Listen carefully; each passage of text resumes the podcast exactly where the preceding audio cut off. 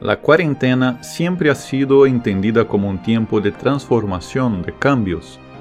La cuarentena siempre ha tenido un significado terapéutico, en referencia a un momento de purificación y de curación. La cuarentena ha sido utilizada por Dios en su revelación. En esta serie hemos ido analizando y escrutando un poco del misterio del número 40, la cuarentena, la cuaresma, en la historia sagrada. Te invito a profundizar en los pasajes bíblicos que he presentado en los últimos episodios, si es que todavía no lo has hecho. Dios ha tomado en cuenta el simbolismo del número 40 para hablarnos de que la transformación es posible y que Él quiere obrar esa transformación en tu vida y mi vida. Para profundizar en ese tema, te quiero invitar a reflexionar conmigo ahora acerca del plan de Dios el benévolo designio de Dios mencionado en la carta a los Efesios capítulo 1 versículos 7 al 10. Prepara tu Biblia y tu cuaderno de apuntes porque estoy seguro de que después de este breve estudio bíblico tendrás una mirada más profunda acerca del tiempo de la cuaresma. Yo soy Ricardo Braz y te doy la bienvenida a más un episodio de la cuaresma con la Biblia. Entrenamiento bíblico con Ricardo Braz. Dicen los ateos y materialistas que el mundo ha encontrado su orden y su belleza de una forma casual. Yo no soy ni ateo ni materialista y por eso afirmo que nada en este mundo se da por casualidad. Es una convicción razonable y muy común entre quienes no solo creemos en Dios, sino que lo creemos sabio y providente. Para quienes creemos, Dios tiene un plan, un designio, un proyecto para el mundo. Un proyecto que se despliega en la historia, un proyecto de vida y comunión. La carta de San Pablo a los Efesios nos refuerza esa convicción. Hablo del pasaje de Efesios 1 del 7 al 10 que dice, Por medio de la sangre de Cristo tenemos la redención, el perdón de los delitos según la riqueza de su gracia que el Padre ha prodigado sobre nosotros en toda sabiduría e inteligencia, dándonos a conocer el misterio de su voluntad según el benévolo designio que en Cristo se propuso de antemano para realizarlo en la plenitud de los tiempos. Hacer que todo tenga a Cristo por cabeza, lo que está en los cielos y lo que está en la tierra. Efesios 1 del 7 al 10. Nada en este mundo se da por casualidad. Como acabamos de leer, Dios tiene un proyecto benévolo, diseñado desde el seno de la Santísima Trinidad, un designio propuesto de antemano en Cristo, un designio revelado plenamente en Cristo, un designio realizado en Cristo. Ya les he presentado un poco del contexto histórico y literario de esta carta a los Efesios en un episodio anterior. Aquí simplemente añado un detalle. La comunidad de cristianos destinataria de esta carta se ubica en medio de una sociedad pagana, una sociedad que piensa no según Dios, sino según la sabiduría humana. Sabiduría griega más precisamente. Sabiduría que tampoco daba crédito a la casualidad. Al contrario, los griegos consideraban la historia del mundo y la historia propia de cada persona como una serie de eventos sometidos necesariamente a un destino. Un destino trazado por el capricho de los dioses. Un destino fatal, es decir, que no puede ser cambiado. Un destino mayormente trágico, sin esperanza en cambio, el pensamiento cristiano es diferente.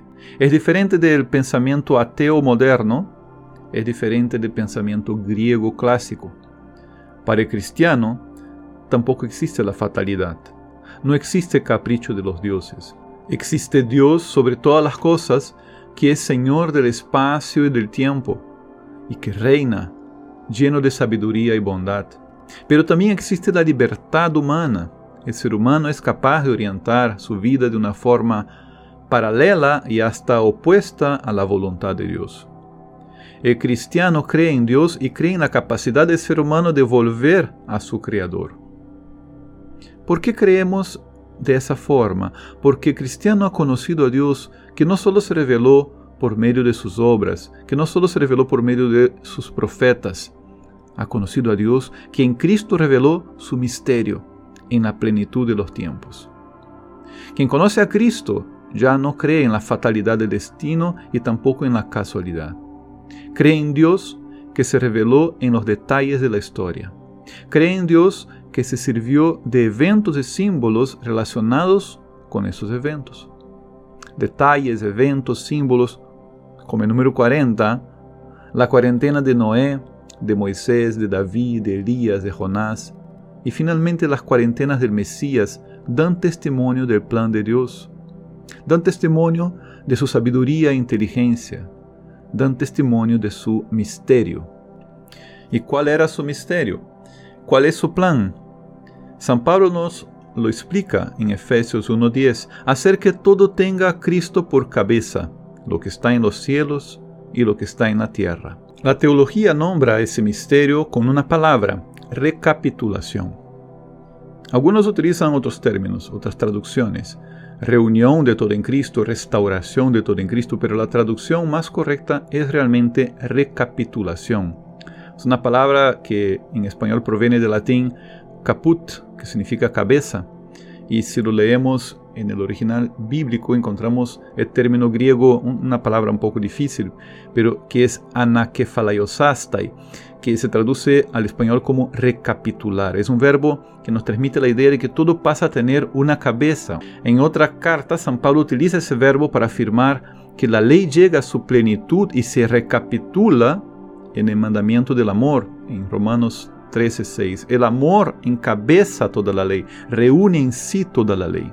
Aquí en la carta a los Efesios, San Pablo utiliza ese verbo para hablar del plan de Dios todas las cosas, las de los cielos y las de la tierra, en la plenitud de los tiempos, serán reunidas en Cristo, tendrán a Cristo por cabeza. En otras palabras, en la plenitud de los tiempos, Dios ha enviado a su Hijo celestial para que reúna a sus hijos dispersos en el mundo en un solo cuerpo. En la primera carta a los Corintios, San Pablo explicita que este cuerpo es la iglesia cuerpo místico de Cristo, en la cual nosotros somos sus miembros y estamos unidos a Cristo como los sarmientos a la vid verdadera, como las ovejas a su buen pastor. Hemos ido descubriendo que cuando la Biblia nos habla de acontecimientos que duraron 40 días o 40 años, ocurrieron procesos de purificación que resultaron en una armonía, en una restauración, en una realidad nueva, en una realidad transformada. Y a lo largo de esos descubrimientos bíblicos hemos ido conociendo más a Cristo que se ha revelado como principio de unidad y reconciliación. Todos aquellos procesos de cambio apuntaban de alguna manera a la redención definitiva obrada por Cristo. San Pablo nos confirma esta idea en la carta a los colosenses, cuando dice, en él fueron creadas todas las cosas en los cielos y en la tierra, las visibles y las invisibles. Todo fue creado por Él y para Él. Él existe con anterioridad a todo y todo tiene en Él su consistencia. Él es también la cabeza del cuerpo que es la iglesia. Él es el principio, el primogénito de entre los muertos, para que sea Él el primero en todo, pues Dios tuvo a hacer residir en Él toda la plenitud y reconciliar con Él y para Él todas las cosas, pacificando mediante la sangre de su cruz lo que hay en la tierra y en los cielos. Colosenses 1 del 16 al 20. Así como en la creación Cristo fue el principio de la existencia de todas las cosas, todo fue creado por Él y para Él, en la redención, por la plenitud de sus frutos, Cristo es principio de reconciliación y de unión de todas las criaturas como dice el texto, reconciliar con Él y para Él todas las cosas. En ese sentido, se puede entender aquellas palabras de Jesús en Juan 12:32. Atraeré a todos hacia mí. Hablaremos más acerca de ese pasaje de Juan 12:32 en un episodio más adelante. Atraeré a todos hacia mí, dice el Señor, para que toda lengua confiese que Cristo Jesús es Señor. ¿Y para qué? Para la gloria de Dios Padre, Filipenses 2.11, porque la gloria del hombre es Dios, como dice San Ireneo de León.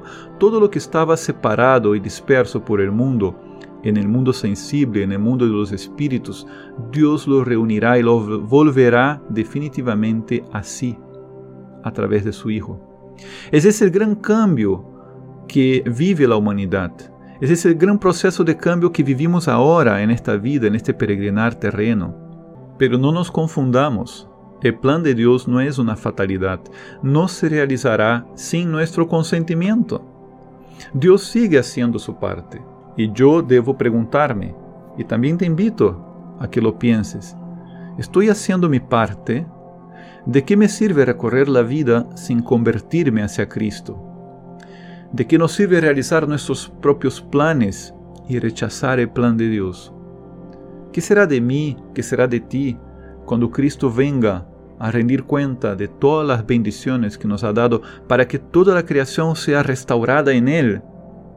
¿Nos encontrará utilizando las cosas que Él dispuso para la realización de su plan o en contra de su plan? ¿Soy colaborador de sus planes o trabajo en contra? ¿Mi propósito de vida está en sintonía con este plan de Dios? Cada uno vive una cuaresma. A veces la vivimos como una noche oscura, como Elías. A veces en medio de contradicciones, como David. Moisés vivió tres cuaresmas. Su vida tuvo tres grandes momentos de transformación. Y en sus tres cuaresmas buscaba siempre el rostro de Dios. Pero el gran modelo de vivencia de una cuaresma nos lo dio Jesús. En él vemos el rostro de Dios que buscaban los profetas. Cada uno vive una cuaresma como la de Jesús en el desierto, una cuaresma que siempre conlleva pruebas y desafíos. Vivimos el paso por el desierto donde caminamos como hombres hechos de polvo, hacia el jardín restaurado del paraíso de Cristo, donde seremos hombres nuevos, espirituales, celestiales. En el desierto luchamos contra las tentaciones. Iluminados por Cristo resucitado, luchamos contra la incredulidad. Nuestra vida tiene una orientación. Nada en esta vida es casualidad. Existe un plan de Dios, un proyecto benévolo con el cual colaboramos, trabajamos juntos existe un camino, existe la verdad, existe la vida sin fin, existe una cuaresma de luz pascual que tú y yo estamos invitados a vivir. Esta ha sido una reflexión bíblica breve y sencilla. Si quieres profundizar más sobre el tema, será necesario que estudies y que ores con la Biblia. Antes que te vayas, te pido que valores ahora mismo esta reflexión, la compartas en tus redes sociales, deja tu comentario y suscríbete para que sigas recibiendo más formación y meditaciones sobre la Biblia.